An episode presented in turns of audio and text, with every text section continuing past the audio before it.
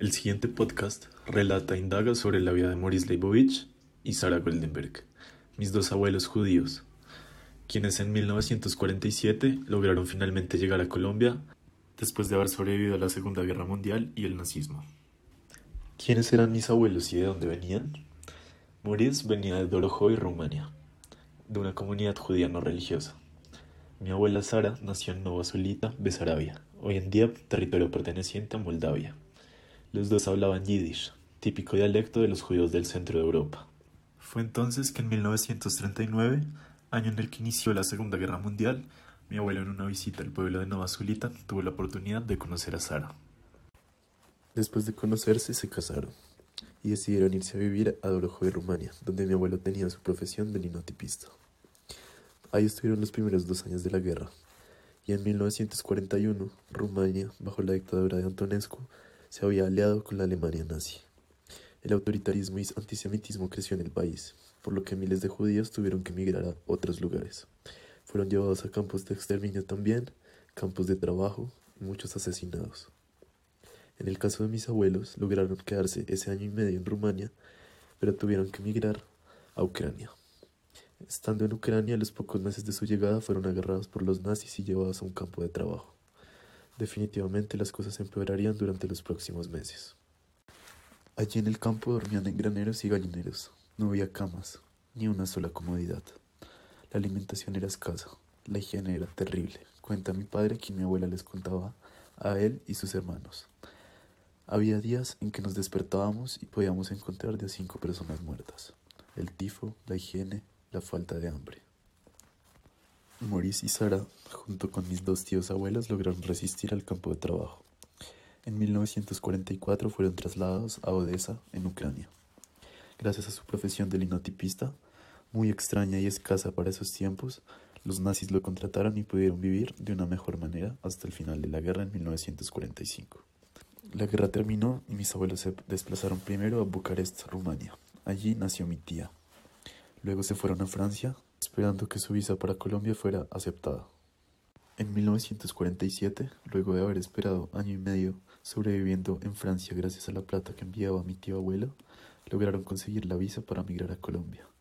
Para estos tiempos, lograr conseguir la visa era muy complicado. El canciller Luis López de Mesa en esa época había emitido una orden que prohibiera la entrada de judíos al país.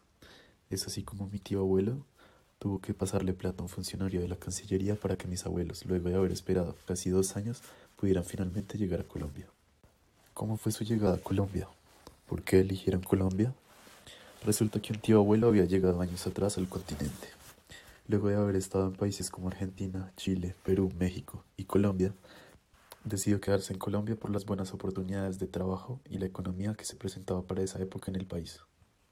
Es así como llegaron en barco al puerto de Barranquilla. El panorama era completamente diferente. Por un lado no hablaban el idioma, la gente era muy diferente. Por ejemplo, nunca habían visto afrodescendientes. En su llegada al puerto de Barranquilla, el panorama fue completamente diferente a como se lo habían imaginado. Por un lado, no hablaban el idioma, lo cual dificultaba la comunicación con la gente local. Cuenta mi papá que también los abuelos se sorprendieron mucho al ver afrodescendientes, ya que en el centro de Europa y de donde venían nunca habían visto. Después viajaron a Bogotá por tierra. Quedaron maravillados por la vegetación y todos los paisajes de Colombia. En Bogotá vivieron en el barrio Santa Fe. Allí formaron su primer negocio, un delicatessen, que en 1948 sería completamente incendiado y destruido por el Bogotazo. Relataba mi abuelo. Fueron días de mucho temor y pánico. Sin embargo, ellos creían que todo estaría bien, pues ya habían sufrido muchos acontecimientos durante la guerra. Más adelante, durante el siglo XX, la ciudad creció.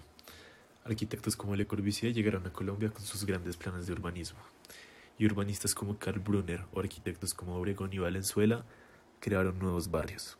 Uno de ellos fue La Soledad, donde mis abuelos y mucha de la comunidad judía se fue a vivir allá. El resto de su vida vivieron allá. Hicieron buenos amigos judíos y colombianos. Eran una familia feliz de clase media.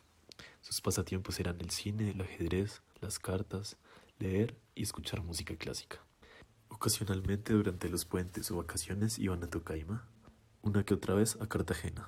Solo los más ricos iban a Miami.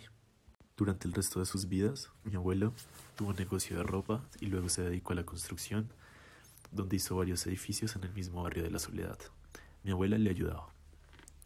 Tuvieron tres hijos, Miriam, Bela y José, quienes estudiaron en el Colombo Hebreo, y llevaron una buena vida como una familia de clase media bogotana. Conversando con mi tía y con mi padre, nos hubiera gustado que la historia hubiera sido completamente diferente. En primer lugar, la llegada de la Segunda Guerra Mundial desató el desplazamiento de millones de judíos del centro de Europa a diferentes partes del mundo. Mi familia fue despojada de sus tierras, perdieron todo su patrimonio. Algunos miembros de ella fueron combatientes, otros fueron llevados a campos de concentración o campos de trabajo, como lo fue el caso de mis abuelos. A pesar de sobrevivir a la guerra y emigrar a Colombia en 1947, casi toda la familia fue separada, la llegada de mis abuelos se dio junto con mis dos tíos abuelos, encontrándose con mi tío abuelo en Bogotá, quien había llegado años atrás. Si la historia hubiera sido diferente, muy probablemente mi familia se habría quedado en Europa y hasta el día de hoy se conservarían fuertes lazos entre todos los miembros del grupo familiar. Sin embargo, la vida se trazó de una manera diferente en donde mi familia judía, como tantas otras asentadas en países como Argentina, Perú, México y Colombia, lograron adaptarse, desarrollarse y vivir feliz en estos nuevos territorios sin ser discriminados. Para finalizar, no creo que quiera cambiar nada.